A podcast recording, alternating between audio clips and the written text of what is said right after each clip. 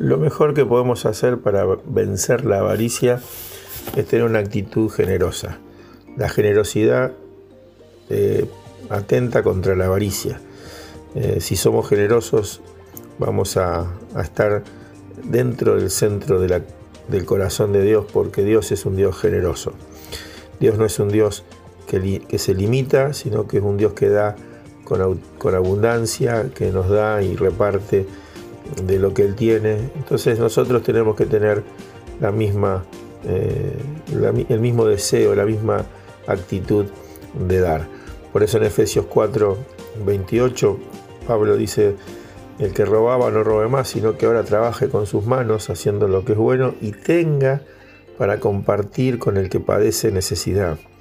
En Hechos 20, 35 dice que mejor es dar que recibir.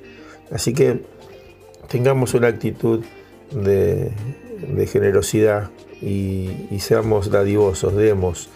La, actitud correcta es siempre dar, eh, aún de lo, que, de lo que tengamos poco, también darlo. si tenemos mucho, bueno, gracias a Dios.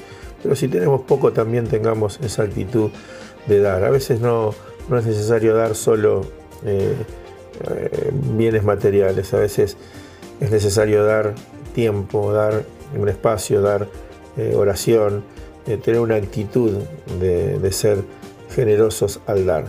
Y Dios bendice al, que da, al que da con, alegría, al que da con sencillez. Entonces, para vencer la avaricia es fundamental tener un corazón dispuesto a dar.